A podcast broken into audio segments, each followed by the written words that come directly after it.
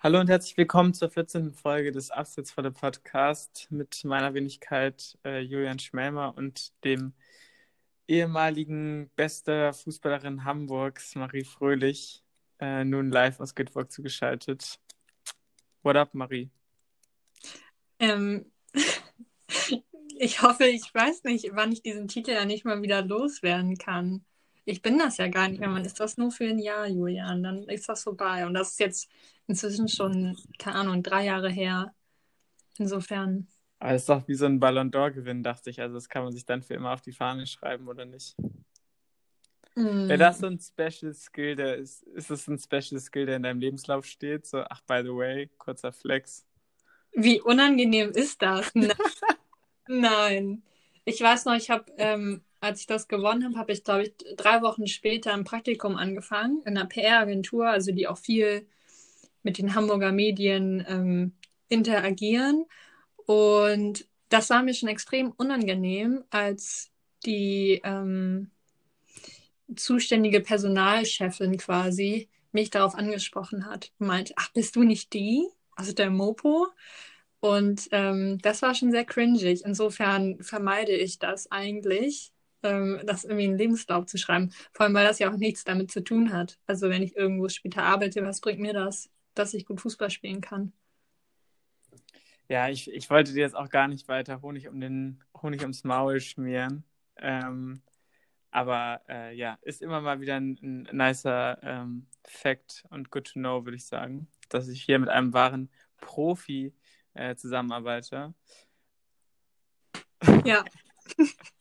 so kenne ich dich ja gar nicht. Ich bin ganz verlegen. Ich muss, ich ringe richtig um die Worte, weil ich gar nicht weiß, ähm, wie ich auf deine Komplimente hier reagieren soll. Aber du hast mich gefragt, wie es mir geht, glaube ich, oder? Ich ja. nehme es an, dass es zwischendurch auch mal Thema war, ja. Mhm. Ähm, ja, danke für die Frage, Julian. Ähm, nee, mir geht es eigentlich gut. Ich bin ähm, immer noch nicht in den Semesterferien. Ich warte da irgendwie immer noch drauf. Wer weiß, ob sie noch kommen hier in Schweden. Und habe tatsächlich auch ähm, letzte Woche indirekt meine erste Corona-Erfahrung machen müssen, in dem auch hier tatsächlich das Training abgesagt wurde, nachdem sich, ich glaube, fünf Spielerinnen und Trainer infiziert hatten. Ähm, Nichtsdestotrotz wird natürlich das Training direkt Montag weiter fortgesetzt.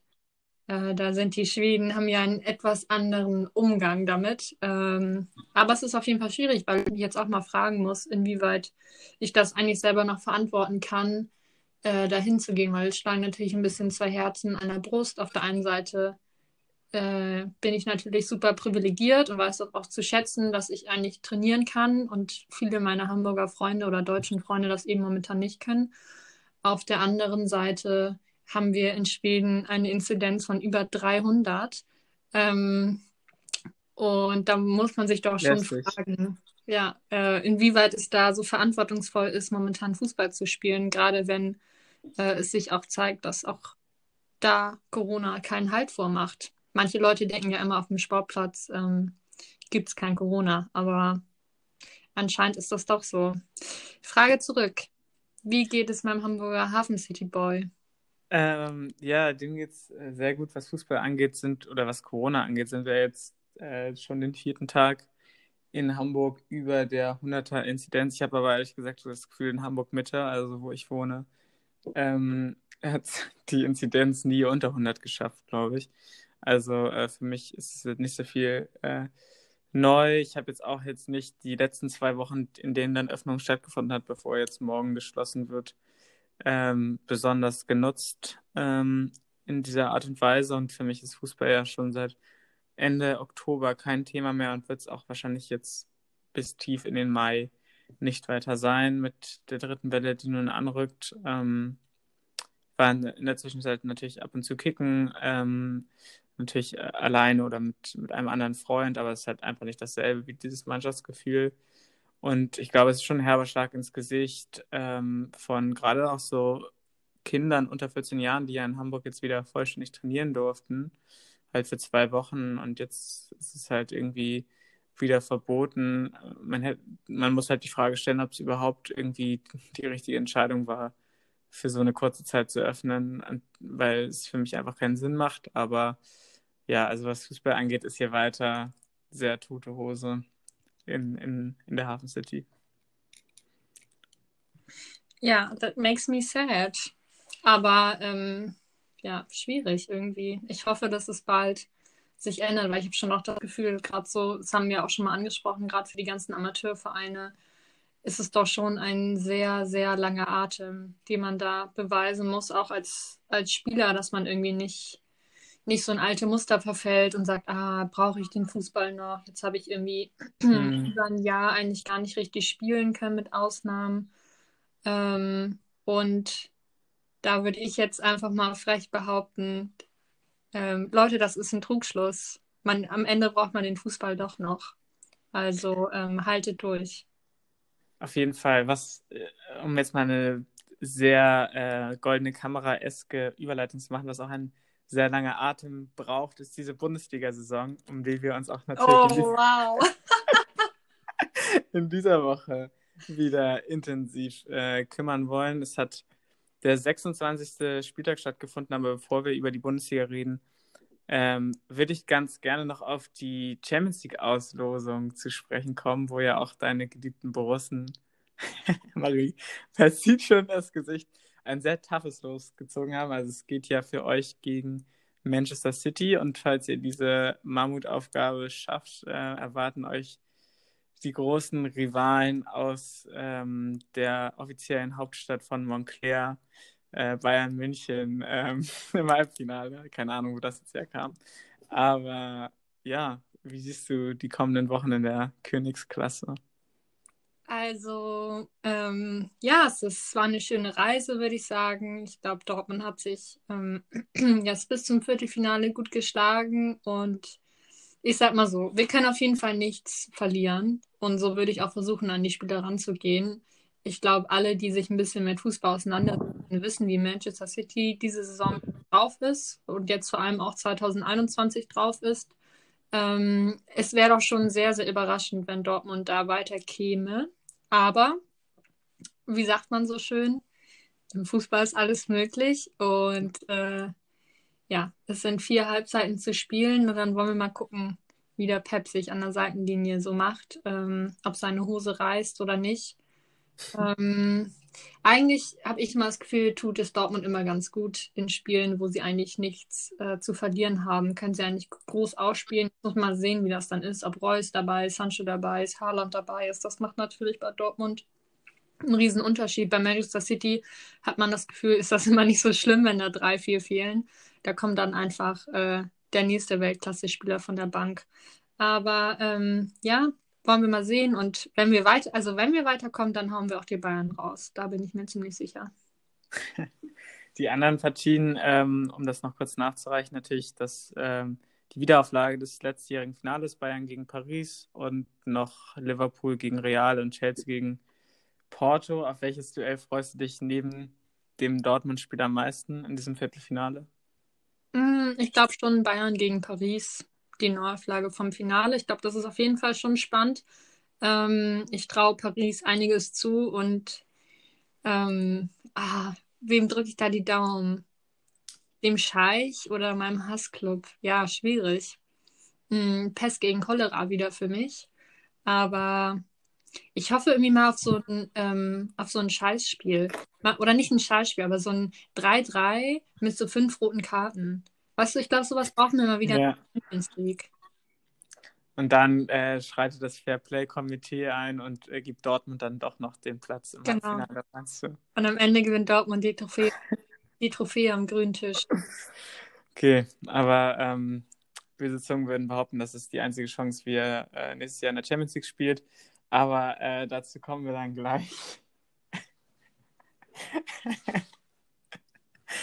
ähm, ich würde mal anfangen, ähm, vielleicht tatsächlich mit den Bayern. Die haben gestern in Unterzahl den VfB Stuttgart in der Bundesliga ähm, mit 4-0 besiegt. Business as usual. Robert Lewandowski mit Saisontoren 33, 34 und 35 nach 26 Spieltagen. Und Bayern fertig zu 10 Stuttgart ab und ähm, Bühne frei für dein Stuttgart Rand. Ich bin sehr gespannt. Es kann nicht sein, Nee, aber mal wirklich, es kann ja wohl nicht sein, also ähm, mein alter Fußballtrainer würde sagen, das geht nicht. Du kannst nicht, also du kannst nicht gut spielen bis zur, wann war das? Zwölften Minute. Mhm. Dann kriegt dein Gegner eine rote Karte. By the way, ich dachte, der Knöchel ist gleich ab. Hast Ja, wirklich. gesehen? Ich hatte das Gefühl, wenn er dann noch irgendwie drei Sekunden länger äh, draufhält auf dieses Knie, dann ist er auf der anderen Seite vom Bein irgendwie Ja. Also ganz klar rote. Ähm, na, auf jeden Fall, Stuttgart spielt gut bis zur zwölften Minute, hat dann den vermeintlichen Vorteil, ähm, weil sie ein Mann mehr sind durch die rote Karte gegen Davis. Und dann kriegen sie in einer Halbzeit vier Gegentore bei z- elf Mhm. und zehn. Das ist doch schon sehr fragwürdig. Und dann im Interview wurde dann, wurden sie natürlich darauf angesprochen, ähm, was dann nach der roten Karte passiert sei. Da hat ein Stuttgarter Spieler ähm, Folgenerklärung gefunden. Das sei deswegen so gewesen, weil durch den einen Mann weniger von Bayern hätte die Zuordnung gar nicht mehr gestimmt. Und dann wären sie höher angelaufen. Und dann wusste irgendwie keiner mehr so richtig, wo er hinlaufen soll. Ja, aber Und da- spätestens wenn nach dem dritten Gegentor denkst du auch mal, ja, okay, hoch anlaufen gegen mh, Leroy Sané, Robert Lewandowski und äh, Thomas Müller in Topform ist vielleicht nicht die beste Idee, die ich dann in drei Pässen schwindelig spielen und der Ball liegt im Tor halt irgendwie. Ja, eben. Und ich finde, so eine Erklärung, die kannst du vielleicht, weiß ich nicht, in der, ähm, in der Oberliga oder so. Da lasse ich sowas gelten, dass du irgendwie auf eine taktische Umstellung des Gegners nicht gut reagierst. Aber in der ersten Bundesliga eine ganze Halbzeit Mhm. zu sagen, ja, da wusste ich gar nicht mehr, wo ich hinlaufen soll. Da denke ich so, nee, Manfred, das kann man beim Sonntagskick auf dem Grandplatz sagen. Aber ähm, das gilt, finde ich, in der ersten Bundesliga, finde ich, ist das doch recht erschreckend. Safe finde ich auch. Und es ist quasi wie, ich finde, jede Saison ist wie ein Roulette, ähm, was Bayern-Spieler angeht. Manchmal kommst du da komplett unter die Räder, kannst nichts dafür machen. Manchmal hast du Spieler, kannst du gut mitspielen. Äh, Bayern ist nicht in Topform, trifft vielleicht zweimal den Pfosten. Dann holst du da so ein 1-1 oder verlierst nur knapp. Das sind eigentlich die besten äh, Situationen. Ich meine, letzte Woche hat Werder gegen Bayern 3-1 verloren, liest sich jetzt überhaupt nicht schlimm, aber Lewandowski hat alleine dreimal gegen das Aluminium geschossen. Das geht jetzt auch halt 6-1 aus. Robert Lewandowski hat jetzt schon Gerd Müllers Rekord geknackt. Ähm, das ist dann immer so ein bisschen Glück, aber nichtsdestotrotz, ich verstehe auch nicht, warum dann die taktische Einstellung war, geht früh rauf.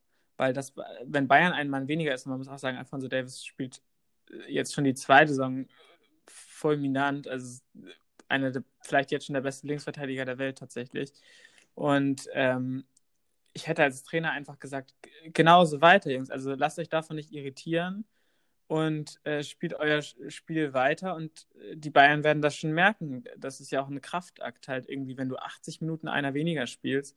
Also jeder, der schon mal aktiv Fußball gespielt hat, weiß, auch wenn 10 gegen 11 jetzt vermeintlich nicht so ein Nachteil ist, man merkt das auf dem Feld, dass da eine Position vakant ist und auch vor allem in den Beinen, finde ich immer. Sag mal so, jeder, der ähm, mit Julian schon mal ein Spiel gespielt hat, Ah. So schlecht, weißt du, ich bin immer so nett zu dir und dann kriege ich hier solche Kommentare. war nur ein Spaß. Ich glaube wirklich, die Leute, die von dir hier in diesem Podcast gestimmt kommen, die stellen sich mich so vor als so 80 Kilo Dude, der nicht nach hinten läuft und kaum gegen den Ball treten kann in der Kreisklasse. Aber ist okay.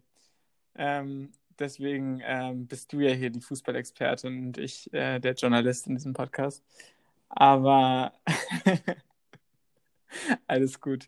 Ähm, ja, Stuttgart weiß man nicht so richtig, was man, was man aus denen machen soll. Da haben den jetzt ein bisschen natürlich durch diese overperformte Hinrunde in ganz sicheren Gewässern, haben wir ja schon die letzten Wochen drüber gesprochen, gehören so ein bisschen zu dieser Mittelgruppe, die mit Werder und Augsburg aufhört und bei äh, Stuttgart anfängt. Aber ähm, so ein Spiel gegen Bayern muss nicht gewinnen, aber Dortmund und Leverkusen straucheln und da ist auf jeden Fall die Chance aufs inter internationale Geschäft. Und ich hatte das Gefühl, dass Stuttgart in den letzten Spielen dann doch auch ähm, ein paar Punkte liegen gelassen hat. Jetzt ist auch noch, ähm, wenn man Gituka raus für den, für den Rest der Saison. Also, ähm, glaubst du, Stuttgart kann schon seine internationalen Träume beerdigen? Heißt das nicht begraben eigentlich? Beerdigen? Aber klingt eigentlich besser mit beerdigen. Ähm, ja, glaube ich schon. Also nachdem Gladbach jetzt wieder ähm, zurück auf der Siegerstraße ist, auch wenn es nur gegen Schalke Ja, war. gegen jedes andere Team hätten die doch verloren, sorry. Klar, Schalke-Bashing und Point. Ähm, glaube ich, dass Stuttgart ähm, am Ende auf dem neunten Platz landen wird, sage ich jetzt einfach mal so. Und aber das ist ja auch völlig in Ordnung. Also ich meine, sie sind Aufsteiger, haben, finde ich, bis dahin eine gute Saison gespielt mit einigen Ausreißern nach oben, wie das Spiel gegen Dortmund und mit einigen Ausreißern nach unten. Ähm, ja, also ich glaube nicht, dass Stuttgart am Ende international spielt. Das kann ich mir nicht vorstellen. Und das würde dem Verein sicherlich auch nicht gut tun. Ich glaube, die sind gut beraten, sich erstmal um ihre ähm, Datenschutzaffäre zu kümmern und da mal oben aufzuräumen und mal ein ähm, Streitgespräch zu führen zwischen den Männern, die sich da irgendwie anscheinend nicht zu vertragen scheinen. Und ähm, da würde das internationale Geschäft doch ganz schön ablenken, denke ich mal. Auf jeden Fall. Ähm, ich glaub, würde sagen, wir machen einfach mal weiter mit dem, mit dem Kampf um die internationalen Plätze. Und da haben der derzeitige Dritte und Vierte, also Wolfsburg und Frankfurt, wieder sehr souveräne Siege eingefahren. Wolfsburg gewinnt 2-1 gegen Bremen durch ein Eigentor und einen Abwehrfehler. Aber man kann, das ist mir jetzt öfter schon bei Wolfsburg aufgefallen, unabhängig vom Werder-Spiel jetzt, die sind so solide, die gewinnen einfach gefühlt jedes Spiel 2-0 oder 2-1. Du kannst ja nichts gegen machen, du kannst dir keine Chancen gegen die herausspielen. Ähm, und die spielen einfach wie ein legit Champions League-Team. Also ähm, das ist so dasselbe, was ich jedes Mal beim Leipzig-Spiel denke. Da kannst du ja quasi aussuchen, gehst du 6-3 baden oder verlierst du ganz solide 2-0. Eine andere Option gibt es gefühlt nicht, wenn du gegen diese beiden Mannschaften als Werder Bremen spielst. Und so war es auch dieses Mal. Ähm, ganz verdienter Sieg. Genauso Frankfurt ein etwas fulminanteres Spiel, 5-2 gegen Union Berlin. Und Dortmund lässt Punkte liegen gegen Köln. ja, wie sieht's um deine Champions League-Hoffnung aus, Marie? Ähm, ja, ich stimme dir auf jeden Fall bei Wolfsburg zu. Ich glaube, die kriegen ja auch nur ganz, ganz wenig Gegentore Mhm. ähm, und sind einfach extrem solide. Aber da muss ich auch dann nochmal an meine Veteraner sagen. Also, das hat Kuhfeld ja schon vor dem Spiel gesagt, dass man Standards ähm, vermeiden muss oder besser verteidigen muss. Und dann köpft er den da rein. Das hat mir so schlechte Laune gemacht, weil ich dachte, ich hatte eigentlich mit Werder einen Vertrag abgeschlossen. Ihr sichert uns hier die Champions League und man kann aber gar nicht mehr auf euch zählen. Also es ist so extrem enttäuschend. Normalerweise war es eigentlich immer so, dass ich mich ähm, auf Werder verlassen konnte. Und jetzt ist genau das Gegenteil der Fall. Weil auf Dortmund kann ich mich nämlich auch nicht verlassen. Also die lassen jetzt wieder Punkte liegen, auf einmal gegen Köln, wo man sich auch fragt, ja, hallo, also ihr kickt irgendwie Sevilla aus der Champions League, aber gegen Köln könnt ihr dann irgendwie noch froh sein, dass es am Ende ein Punkt geworden ist. Ähm, ich war ja irgendwie noch vor, ich weiß nicht, zwei Monaten, drei Monaten recht entspannt, was die Champions League anging. Und ich habe richtig das Gefühl, es ist wie Wasser in meinen Händen. Und ich kann eigentlich gar nichts dagegen machen. Und von Woche zu Woche ähm, wird es eigentlich immer unwahrscheinlicher. Nun sind da noch direkte Duelle dabei. Ne? Also Dortmund spielt noch gegen Wolfsburg und Frankfurt. Ähm, da muss man mal sehen, ähm, wie das ausgeht. Ich habe noch Hoffnung, aber es ist natürlich mit Sanchos Verletzung momentan extrem schwierig, weil er extrem gut drauf war und sehr viel Dortmunder Spiel getan hat. Ja, also ich habe ein bisschen Angst, muss ich ganz ehrlich gestehen, ja. Und auch für Köln eine super komische Situation, weil es ist eigentlich wirklich die Spiegelung vom Hinspiel. Markus Gisdol kurz vor der Trainerentlassung und dann kommt der Aufbaugegner Dortmund, sorry für diese Formulierung, und rettet mit einem ja sehr schwachen Auftritt äh, Markus Gisdol zum zweiten Mal in dieser Saison wahrscheinlich den Trainerposten bei Köln. Auch wenn sie jetzt in der Tabelle weiter nach hinten gerutscht sind. Wobei Dortmund dafür eigentlich bekannt ist, dass äh, sie Abstiegskandidaten ähm, oder auch Trainern, die kurz vor der stehen, immer noch mal ähm, ein Gnadenbrot verleihen. Ich erinnere da gerne an das Hoffenheim-Spiel, äh, wo Dortmund hätte Hoffenheim in die zweite Liga schießen können. Ja, stimmt. Glaube ich, Großkreuz vor musste oder so. Also wirklich ein legendäres Spiel. Äh, und ich glaube, danach hatte Hoffenheim auch selten noch was mit dem Abstieg richtig zu tun, blöderweise. Ähm, ja. Ja, das wäre die Chance gewesen, ne? Uns alle von einer Mannschaft wahrscheinlich für immer zu äh, erlösen, die jedem traditionellen Fußballfan ja seit Jahren ein Dorn im Auge ist. Aber ähm, ja, schade. Ähm, sonst willst du noch was zu Frankfurt sagen? Ähm, Max Kruse natürlich absolute Legend. Ähm, Doppelpack, diesmal sogar ohne Elfmeter, sondern rein aus dem Spiel raus. Ich habe immer noch die Hoffnung, also ich glaube tatsächlich immer noch, auch wenn wir diese Diskussion führen seit sechs Jahren oder so, dass Max Kruse, wenn es keinen Thomas Müller geben würde, der deutschen Nationalmannschaft super weiterhelfen könnte, äh, auch an seinem Alter jetzt noch. Ähm, dadurch, dass Müller schon im, sel also im ähnlichen Alter so ein bisschen genau die Position spielt und diese Rolle einnehmen wird, wird, denke ich, Max Kruse nicht mehr in der deutschen Nationalmannschaft auflaufen, aber ähm, ja, also auch schon zu seinen Werderzeiten und jetzt, egal wohin geht, ist er gefühlt. Ich hatte teilweise Spiele von ihm äh, gesehen bei Bremen, äh, mit Ausnahme von Bayern und Dortmund, also auch gegen Leipzig, wo er einfach der beste Spieler auf dem Platz war. Und also ungelogen. Der sieht Pässe, das sieht kein anderer und äh, dreht sich so genial um seine Gegenspieler rum. Ähm, und man sieht ja auch jetzt wieder, ist ein Jahr verletzt und der hatte ja auch fast eine Marco Reus-mäßige Verletzungshistorie in den letzten Jahren und kommt jedes Mal wieder, schießt wieder ein Doppelpack. Ähm, ja, aber es reicht halt nicht gegen dieses ja, fulminante, äh, gegen die fulminante Eintracht, die es irgendwie jedes Jahr aufs Neue schafft, irgendwie einen der attraktivsten Offensivfußballe der Liga zu spielen. Sehe ich irgendwie ähnlich. Also Max Kruse für mich wirklich eine der positivsten Fußballfiguren im deutschen Fußball, abgesehen von seinem Handyvideo. Ähm, aber ansonsten ist es, glaube ich, auch eigentlich ein sympathischer Typ, der auch mal so ein bisschen ähnlich wie Müller ähm, abseits des Mainstreams unterwegs ist, was manchmal ganz erfrischend sein kann. Und wie du schon meintest, also es ist ein extrem intelligenter Spieler, ähm, der leider wahrscheinlich ein bisschen Pech hat. Müller ähm, momentan ist ein Spieler in der deutschen Bundesliga gibt oder einen deutschen Spieler in der deutschen Bundesliga gibt, der nochmal seinen zweiten Frühling erlebt und absolute Weltklasse spielt. Äh, ansonsten hätte ich mir das auch gut vorstellen können, dass er der Nationalmannschaft äh, nochmal gut getan hätte. Und ja, Frankfurt ähm, entwickelt sich schon irgendwie zu so einem mitreißenden Verein, muss ich ganz klar sagen. Also den Fußball, den sie spielen, ähm, macht einfach Spaß anzugucken. Das kann ich auch als Dortmund-Fan nicht anders sagen.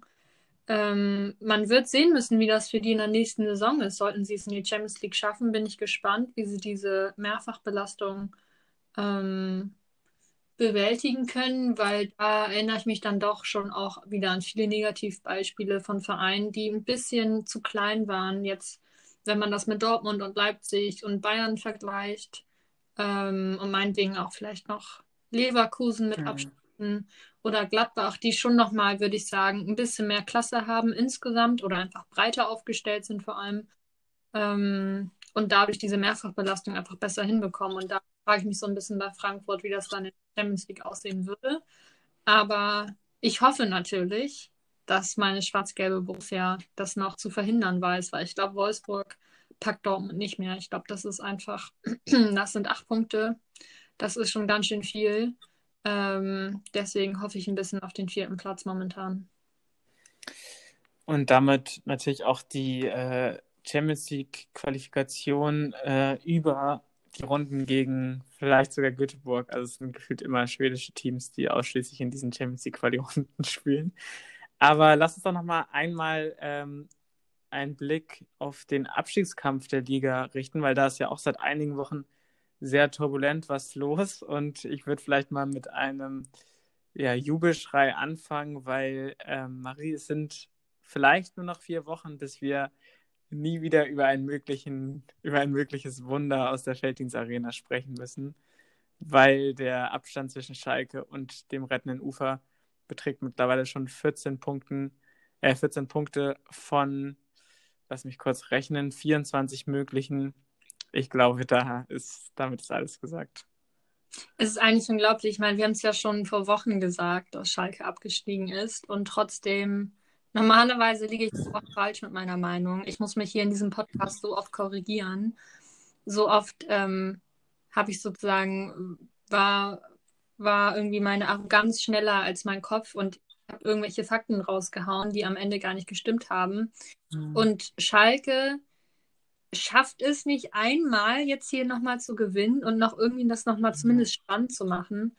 Also das ist wirklich unglaublich. Ähm, und wie ich schon, glaube ich, vor vier Wochen meinte, oder wie wir beide meinten, Schalke spielt ja jedes Spiel so. Jedes Spiel ist es so dieses, jetzt sind wir abgestiegen. Und sie schaffen es aber, das nochmal Woche zu Woche zu toppen. Man hat das Gefühl, ja. es wird eigentlich von Woche zu Woche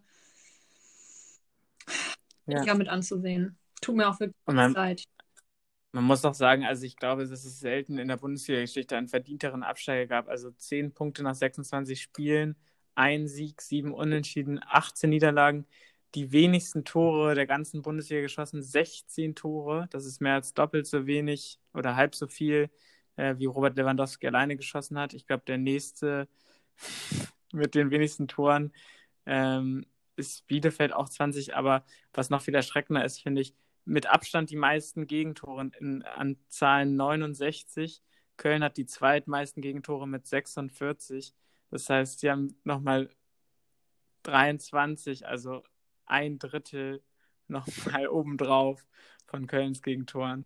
Es ist, es ist ganz schlimm. Ähm, wir haben ja die letzten Wochen auch eigentlich überhaupt nicht mehr über Schalke geredet, weil es quasi eigentlich äh, sich nicht mehr gehört, über diesen Verein zu sprechen im, im Bundesliga-Kontext. Ich hoffe natürlich, dass sie nächstes Jahr wiederkommen. Und haben wir auch schon gesagt, dass nächstes Jahr wahrscheinlich eine der, der geilsten Zweitligasaisons werden könnte. Ähm, ja, mit, mit Teams wie Rostock und, und Dresden und Ingolstadt wieder drin. Starken Aufsteigern, starken Absteigern. Also es könnte sehr nice werden und ähm, dann hoffe ich natürlich, dass Schalke zurückkommt. Aber ja, lass uns mal weitermachen, weil es, es ja, ich habe nichts mehr viel zu, über diesen Verein zu sagen. I don't know. Ja, an gehen mir die Worte aus. Ich wüsste auch nicht mehr, was ich zu Schalke noch sagen kann, außer Glück auf und hoffentlich bis nächstes Jahr. Ja. Auch sehr gut übrigens, dass Gramozis äh, jetzt, der Wechsel hat sich jetzt schon gelohnt. Also was für ein Trainereffekt, drei Spiele, dreimal verloren. Ich glaube irgendwie 0-3, 0-5 und 0-3. Also ähm, ja, was für ein Einstand. Ähm, genau, aber es gibt ja noch erfolgreiche Teams im Abschlusskampf, darunter auf jeden Fall der erste FSV Mainz 05, die schon wieder gewonnen haben gegen Hoffenheim 2 zu 1. Und Hertha BSC, die in der 90. Minute mit 3 zu 0 gegen äh, Bayern 04 Leverkusen führen, haben sogar noch ein Tor aberkannt bekommen. Ähm, stand zwischenzeitlich sogar 4-0. Ja, es wird nochmal richtig heiß. Auch Köln hat gepunktet. Äh, Bielefeld hat auch in den letzten Spielen ähm, Siege eingefahren. Also, wie wir letzte Woche schon gesagt haben, es, es entwickelt sich weiterhin kein Trend und so langsam müssen sich auch Augsburg und Bremen zumindest mal ähm, ja, den Rückspiegel neu justieren, ob da vielleicht doch noch was von unten kommen könnte. Ich kann es mir ehrlich gesagt nicht vorstellen. Also ich habe schon das Gefühl, dass ähm, ich sag mal Platz 17 und 16 schon unter den eben angesprochenen Vieren ausgepokert wird. Ähm, also, ich glaube, es ist auf jeden Fall spannend, aber ich kann mir nicht vorstellen, dass Augsburg und Bremen da wirklich noch in Gefahr geraten. Dafür sind die einfach viel zu stabil und spielen auch den deutlich besseren Fußball. Das muss man natürlich mit absehen, was mit Hertha ist. Vielleicht starten die jetzt nochmal durch. Dann haben sie irgendwie das ähm, Fußballspielen für sich wiederentdeckt, was ja auch schön ist zum Ende der Rückrunde hin. Und ja, Mainz finde ich auch extrem stabil. Da hat sich der Trainereffekt richtig, ähm, richtig äh, ausgezahlt oder bemerkbar gemacht. Und ich hatte ja so ein bisschen Köln abgeschrieben letzte Saison, äh, letzte Folge. Jetzt punkten sie gegen Dortmund. Ich finde, sie machen auch ein gutes Spiel. Man darf aber nicht vergessen, Dortmund hat auch mhm. ein extrem schlechtes Spiel gemacht. Insofern, da habe ich noch so meine Zweifel, dass Köln es am Ende wirklich packt. Ähm, und genau das gleiche gilt so ein bisschen für Bielefeld. Also ich sehe tatsächlich Hertha und Mainz momentan mit Oberwasser, wenn man das im Abstiegskampf überhaupt bezeichnen kann. Ja, und äh, Mainz, glaube ich, mit dem Sieg dieses Mal zum ersten Mal auf einem Nicht-Abstiegsplatz, auf jeden Fall seit ja, Beginn der Saison, ich glaube, die waren jetzt schon, ähm, ja, ich weiß es nicht die genauen Zahlen, aber ich schätze jetzt mal seit dem 9., 10. Spieltag durchgängig auf einem Abstiegsplatz und haben sich da echt äh, rausgekämpft. Auch mit Siegen gegen vermeintlich große Namen, jetzt wieder gegen Hoffenheim auswärts. Ähm, das ist echt stark und haben das Momentum auf jeden Fall auf ihrer Seite. Bevor wir jetzt diese sehr intensive Bundesliga-Berichterstattung ähm, äh, beenden, nochmal ein Wort zu Leverkusen. Wir haben es ja schon in den letzten Wochen thematisiert. Gladbach und Leverkusen momentan wahrscheinlich neben Schalke die größten Sorgenkinder der Bundesliga.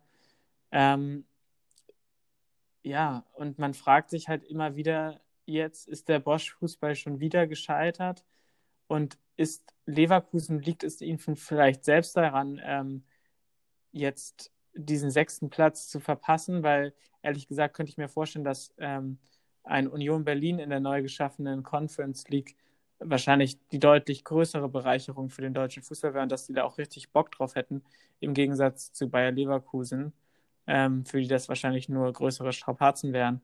Äh, Dortmund ist jetzt auch, ge, ähm, auch gestrauchelt, aber wenn Leverkusen nicht bald äh, reagiert, sehe ich sie auf jeden Fall hinter den ersten fünf. Und der sechste Platz ist ja mit der neuen Conference Liga ein sehr undankbarer für so einen großen Verein wie Leverkusen. Sehe ich ganz genauso. Also ich muss ähm, ehrlich eingestehen, ich habe Leverkusen diese Saison eher ähm, weniger verfolgt. Ähm, und trotzdem kenne ich ja ein bisschen den Fußball von Bosch aus Dortmunder Zeiten. Und man fragt sich schon, wie diese Einbrüche zustande kommen, dass sie am Anfang extrem erfolgreich immer unterwegs sind und dann auf einmal ähm, schlagartig anscheinend einbrechen. Ähm, das meiste, was mich jetzt hier gerade äh, irritiert, muss ich gerade einmal kurz in den Raum werfen. Wenn ich hier gerade ein Foto von dem aktuellen Spiel sehe, was ja momentan noch läuft, sieht das so aus, als hätte Peter Bosch Louboutin-Sneakers an. Was, wo ich sagen muss, das irritiert mich doch jetzt schon sehr.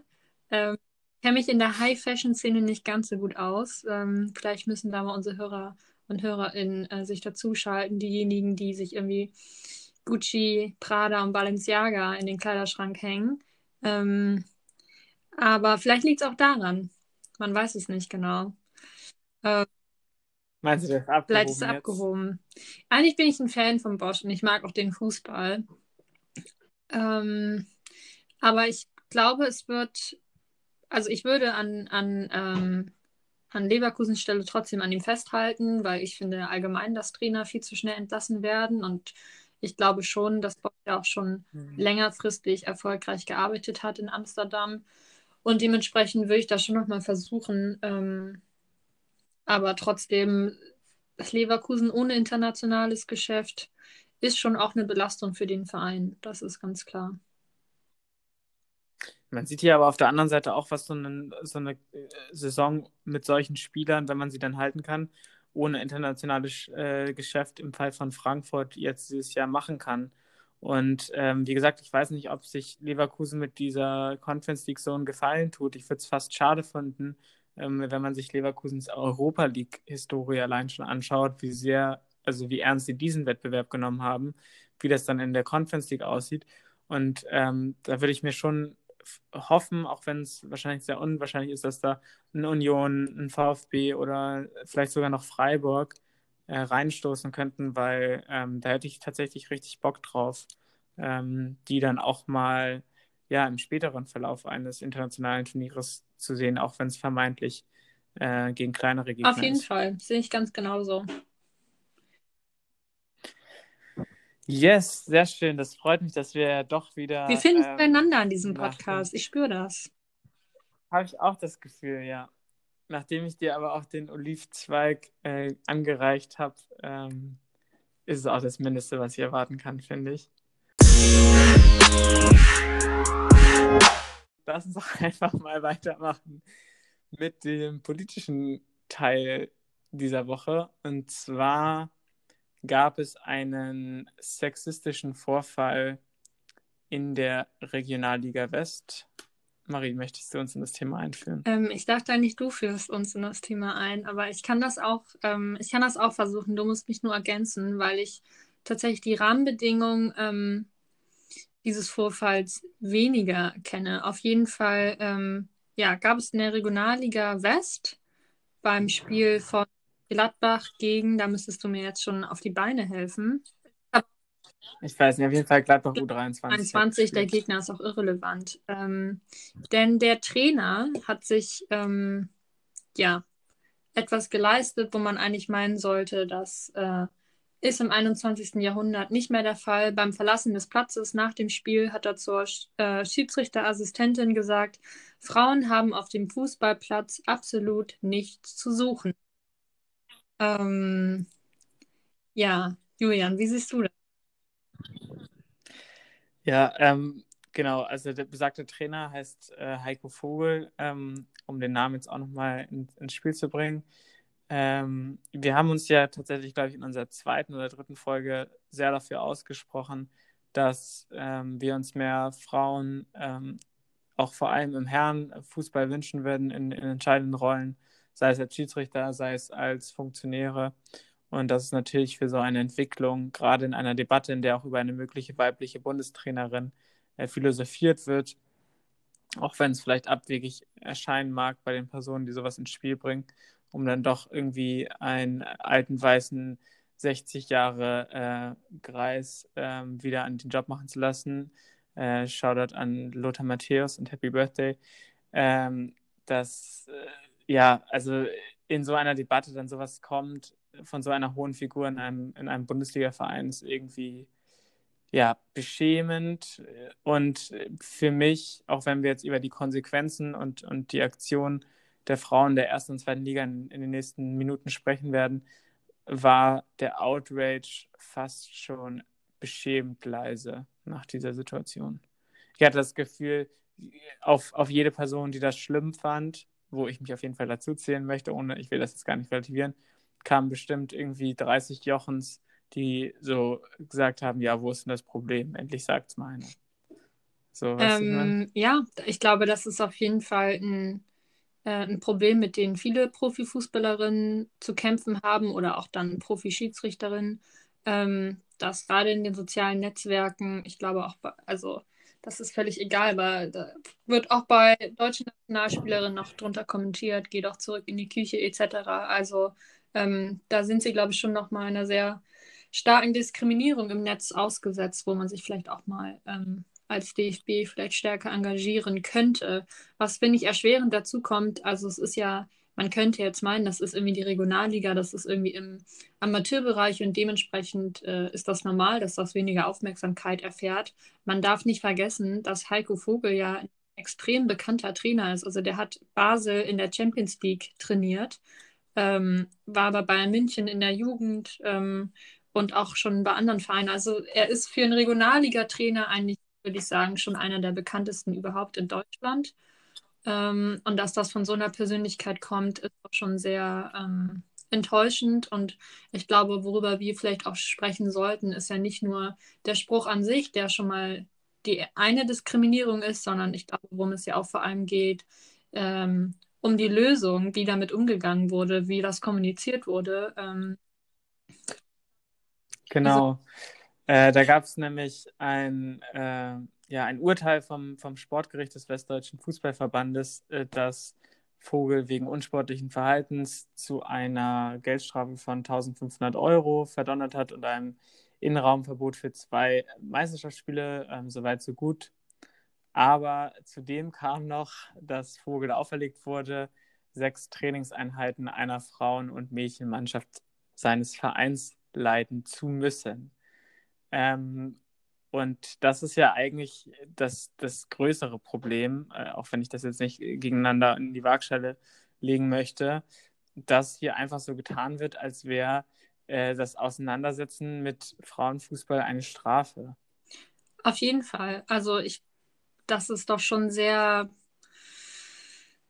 dass man sich fragt, wie kommt man eigentlich auf diese dämliche Idee, so damit umzugehen. Also du hast ein Problem mit Sexismus, du hast einen äh, Vorfall von Diskriminierung und dann ähm, setzt man sich da zusammen und kommt dann auf so eine Lösung, wo man sich so fragt, also wie, wie schaffe ich es, äh, in dem Bereich alles falsch zu machen in nur drei Tagen. Genau so, liebe Männer. Ja, wirklich. Man muss dazu sagen, ähm, dass das Sportgericht des Westdeutschen Fußballverbandes, ähm, das dieses Strafmaß verhängt hat, äh, ein reines Männergremium ist. Also, ähm, dass diese Idee, die ja anscheinend vom Verein Borussia Mönchengladbach und von Heiko Vogel selber auch äh, ja, in den Raum gebracht wurde. Also er hat ja quasi sein eigenes Strafmaß dann auch noch entschieden. Aber die acht Männer des Gremiums dachten, das ist eine perfekte Idee, genau so, das machen wir, das ist eine angemessene Strafe. Ähm, ja, und ähm, nun haben sich alle Spielerinnen der ersten und zweiten Frauen-Bundesligisten zusammengeschlossen und haben ein ja, sehr richtig und wichtiges Statement herausgebracht. Ich lese uns kurz einmal daraus vor oder die wichtigen Parts. Und zwar sagen diese, uns stellt sich die Frage, wie das Trainieren eines Frauen- oder Mädchenteams als eine Strafe festgelegt werden kann. Trainieren für einen Fußballer, Trainieren für einen Fußballertrainer ist niemals eine Strafe, sondern eine Berufung, unabhängig vom Geschlecht der Spielerin. Es ist ebenso keine Wertschätzung, wenn man zum Ausgleich für ein solches unsportliches Verhalten anbietet, für ein paar Stunden eine Frauenmannschaft zu trainieren. Dieses Urteil diskriminiert alle Frauen im Sport und speziell im Fußball. Des Weiteren ist uns nicht begreiflich, warum das Verhalten von Heiko Vogel nur als unsportlich gewertet werden kann. Vanessa Alt als Schiedsrichterin, Assistentin des besagten Spiels gab im Gespräch mit den westfälischen Nachrichten an, Heiko Vogel hätte Frauen auf dem Fußballplatz einfach absolut nichts zu suchen beim Verlassen des Platzes von sich gegeben. Das ist weit mehr als unsportlich, sondern beleidigend und diskriminierend. Wir alle fühlen uns beleidigt, diskriminiert und lächerlich gemacht. Wie ist deine Reaktion auf dieses Statement als selber langjährige Fußballerin? Ähm, ja, kann ich an der Stelle nur unterschreiben. Und ich glaube, ich kann schon verstehen, dass ähm, Spielerinnen oder auch, auch Funktionärinnen oder auch SchiedsrichterInnen ähm, einfach keine Geduld mehr haben, weil es immer das gleiche Problem ist. Es gibt einen Vorfall von Diskriminierung, auch wenn wir uns jetzt hier nur auf den Sport beziehen. Und am Ende wird immer Besserung gelobt und es passiert dann aber nichts. Ähm, ich erinnere noch mal gerne an ein anderes Beispiel, was ich mir rausgepickt habe, an das ich noch dunkel erinnern konnte, aus dem Jahr 2015, also gar nicht so lange her. Ich glaube, im Zweitligaspiel von Düsseldorf hat Demir bei damals die äh, Schiedsrichterin ähm, Bibiana Steinhaus beleidigt, mit einem ähnlichen Spruch, auch dass irgendwie Frauen im Fußball nichts zu suchen hätten oder wie auch immer. Ähm, und hat dann als Strafe, äh, sollte er als Schiedsrichter ein Mädchenfußballspiel pfeifen, zu dem er Anekdote in äh, Mantel, Schal und Anzugsschuhen kam. Ähm, da stellt sich mir dann auch die Frage, inwieweit diese Strafe dann wirklich von dem Spieler auch ernst genommen wurde und inwieweit ähm, diese Art der Bestrafung ähm, ja, den gewünschten Effekt erzielen. Man hat eher das Gefühl, der Frauenfußball wird dadurch eigentlich nur lächerlich gemacht. Das ist eigentlich das, was passiert.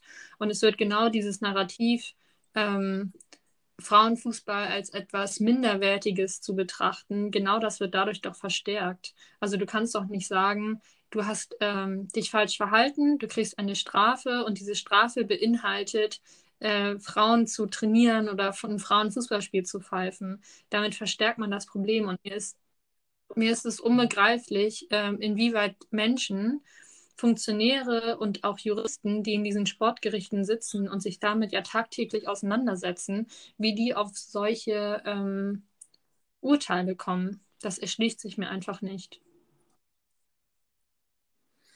Ja, dem kann ich mich wirklich nur anschließen. Und ähm, sowohl die Strafe, aber halt auch das Verhalten, ähm, wo wir wo du auch noch mal gleich was zu sagen wolltest, ist natürlich einfach so diskriminierend und einfach äh, er kann, also Heiko Vogel hat sich ja jetzt schon entschuldigt mehrmals und gesagt, ähm, dass es gar nicht seiner äh, Meinung entspricht und so weiter.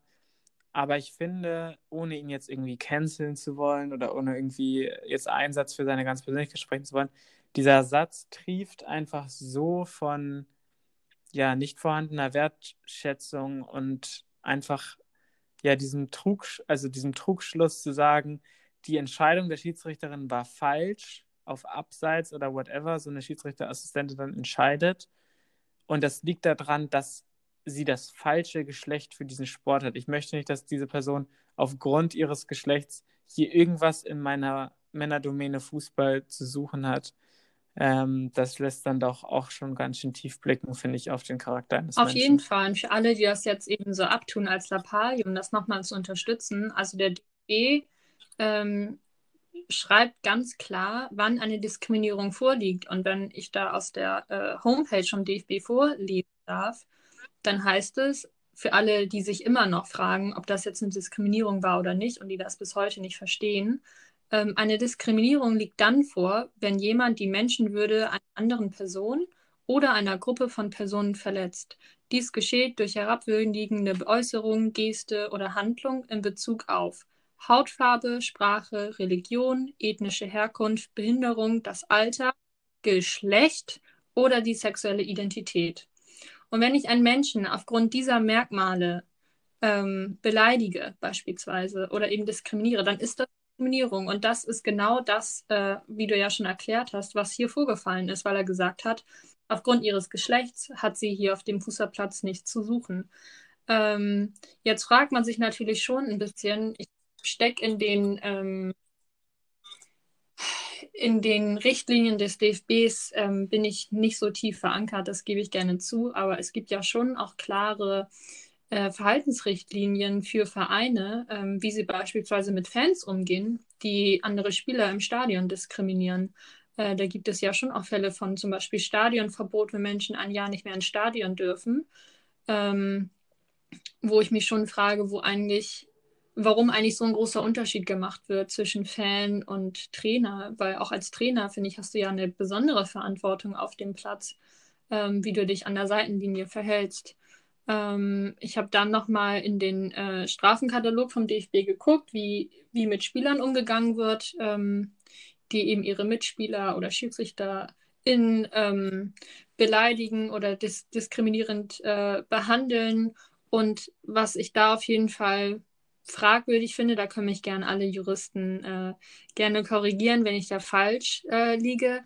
Aber Paragraph 9 ähm, wird eben die Diskriminierung und ähnliche Tatbestände festgehalten. Und dort schreibt der DFB, ähm, dass es eine Strafe geben kann von 12 bis 100.000 Euro, je nach, ähm, je nach Schwere des Vergehens ähm, und dass die auch vom, vom Spielbetrieb auf, ausgeschlossen werden können und auch mehrere Spiele äh, mindestens fünf Wochen gesperrt werden und mehrere Spiele aussetzen müssen. So wird mit Spielerinnen umgegangen ähm, und mir, mir stellt sich schon die Frage, warum eigentlich Trainer ähm, dort anders behandelt werden. Ähm, ich glaube schon, dass grundsätzlich auch für die die ähnlichen Regeln gelten, aber man hat schon ein bisschen das Gefühl, dass gerade beim Thema Sexismus immer schnell gesagt wird, ja, das war doch nicht so schlimm, das hat er ja nicht gemacht, weil, weil mhm. ähm, in dem Satz an sich, wenn du die Wörter auseinanderfriemelst, keine Beleidigung drinsteckt und deswegen wird, glaube ich, schnell dieser Trugschluss hergestellt, ja, das wird man ja doch wohl noch sagen dürfen, das ist doch ein ganz Satz.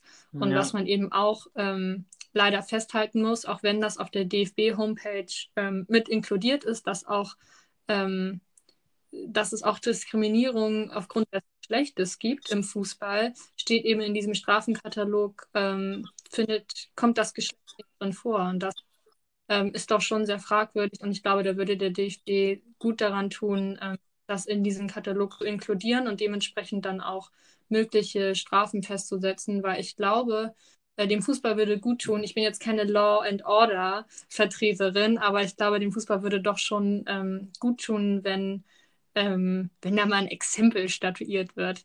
Nein, aber wenn, wenn da einfach härtere Strafen herrschen, damit äh, deutlich gemacht wird, dass das ein Problem ist und nicht dieses, äh, ja, der hat, ach, der meint das nicht so, das ist eigentlich ein guter, der Heiko. Ähm, weil ja. genau das ist das Problem, dass der Frauenfußball immer minderwertig behandelt wird.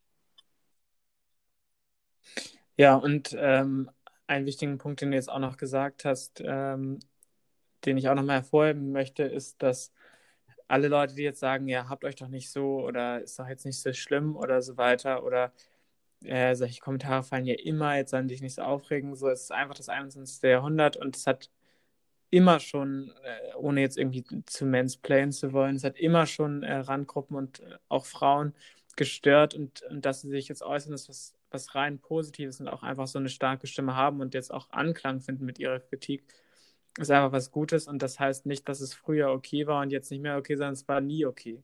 Und es war immer diskriminierend, halt diese Haltung gegenüber dem Frauenfußball. Und ähm, allein der Fakt, dass einem solch ein solcher Satz nicht ähm, ganz bitterböse aufstößt, sollte einen auch nochmal sich selbst hinterfragen lassen. Inzwischen gibt es ja jetzt eine Antwort. Ähm, die, die Fußballerinnen hatten ja eine Stellungnahme vom DFB gefordert. Die ähm, DFB-Vizepräsidentin Hannelore Ratzeburg hat mittlerweile darauf geantwortet und meinte, auch ihr wäre es unbegreiflich, dass man äh, das Training einer Frauenmannschaft als Teil einer Strafe verordnet. Dann frage ich mich aber auch wieder, wie du jetzt auch gesagt hast, wo ist da der längere Hebel vom DFB? Also scheint ihnen nicht besonders äh, wichtig zu sein, weil äh, Max Eberl und, und äh, Borussia Mönchengladbach meinten ja jetzt einfach so, ja, können wir nicht verstehen, ähm, dass das irgendwie ein Fehler war. Wir haben das selber fortgeschlagen, äh, vorgeschlagen und das machen wir jetzt so. Und dann frage ich mich so, der DFB greift sonst überall ähm, teilweise sehr krude ein und, und macht was gegen den, den Willen vieler Fans und vieler ähm, Randgruppungen und äh, Minderheiten und setzt irgendwelche Entscheidungen durch, die ganz sicher nicht demokratisch irgendwie bestimmt werden würden von allen DFB-Mitgliedern. Und jeder ist ja DFB-Mitglied, der in irgendeiner Art und Weise organisierten Fußball in Deutschland spielt. Ähm, dann fragt man sich doch schon, warum da lange Leine gelassen wird bei so einem Vorfall, bei einem, ja, bei einer U23 eines Bundesligisten. Auf jeden Fall. Und ich bin auch der Meinung, dass der DFB die Möglichkeiten hätte, wenn er denn wollen würde, dort härter durchzugreifen. Also wie gesagt, es ist ja im Strafenkatalog verankert und dementsprechend wäre das sicherlich möglich. Ähm, soweit ich weiß, haben sie sich jetzt zumindest mal mit dem Verband auseinandergesetzt. Ähm, ich glaube, da muss man einfach abwarten, was die nächsten Tage ergibt. Ich habe aber trotzdem die Befürchtung, dass das in den nächsten Tagen ähm, ja so ein bisschen wieder unter den Teppich gekehrt wird und dann sich leise äh, in Luft auflöst und man eigentlich dann ähm, ja, drei Jahre wartet, bis es dann wieder zum nächsten äh, diskriminierenden Vorfall kommt gegen Frauen. Ähm, und ich glaube, deswegen war auch diese Reaktion von diesen Spielern, Spielerinnen so wichtig, dass sie eben gesagt haben, ähm, jetzt melden wir uns hier alle, weil ich glaube schon, dass Spielerinnen auch eine gewisse Macht haben und ja auch eine Fan-Community, die ja zum größten Teil dann auch auf äh, deren Seite steht. Und was du vorhin auch schon meintest, es liegt ja nicht daran, dass denen das erst jetzt aufgefallen ist, dass das diskriminierend ist und ähm, dass erst jetzt die Öffentlichkeit darüber spricht. Man muss einfach äh, kritisch anmerken, vor zehn Jahren hätten die Zeitungen das wahrscheinlich nicht veröffentlicht, wenn sich die äh, Frauen der ersten und zweiten Bundesliga zusammenschließen würden äh, um sich zu so einem politischen Thema zu äußern. Und ich glaube, insofern ist das auch positiv zu sehen, dass, wie du selber auch schon meintest, äh, Spielerinnen heutzutage ähm, deutlich mehr Macht haben und deutlich mehr Präsenz haben in der Medienlandschaft, was, denke ich, auf jeden Fall nur positiv zu sehen ist und dementsprechend auch den Diskurs ähm, ja, weiter vorantreiben. Aber es wäre doch schon zu wünschen, dass es da doch ganz klare Richtlinien und ganz äh, klare Strafen gegen gibt. Ich glaube, das ist das Einzige, ähm, ja, wie man sich von Leuten dann eben befreien muss, die ähm, so denken wie Heiko Vogel. Ja, auf jeden Fall. Ich habe zu dem Fall nicht mehr viel zu sagen, aber ich äh, möchte es natürlich jetzt nicht abbrechen, wenn du noch äh, einen Schlussremark dalassen möchtest. Ähm, Nee, ich würde einfach sagen, ciao Heiko, macht's gut. Ähm, und ja, get a grip. Sehr schön, sehr schön. Dann ähm, würde ich sagen, ähm, das war's mit dieser Folge. Ich will noch einmal zum Abschluss, äh, ja, auch ganz unironisch, wie schon in, in meinem Rant angeklungen, aber diesmal ernsthaft, herzlichen Glückwunsch äh, richten an Lothar Matthäus und ein bisschen Werbung in eigener Sache betreiben. Ich habe ein Porträt über hm, Lothar Matthäus geschrieben im Stern. Also äh, lest euch das gerne durch, auch über seine zukünftige vielleicht Rolle als deutscher Bundestrainer wieder die Chancen stehen. Ähm, würde mich freuen, wenn ihr da mal reinschaut. Und ja. Irgendwo so war ja abgesprochen. Ich bin hier fassungslos. Nee, sagen, ähm, wenn ich mal, auch wenn ich meine äh, Schmelmersche Brille absetze, ähm, kann ich durchaus bestätigen, ähm, dass äh, der Titelseiten Julian doch auch sehr gut schreiben kann und das auf jeden Fall lohnt, in seine Artikel reinzuschauen.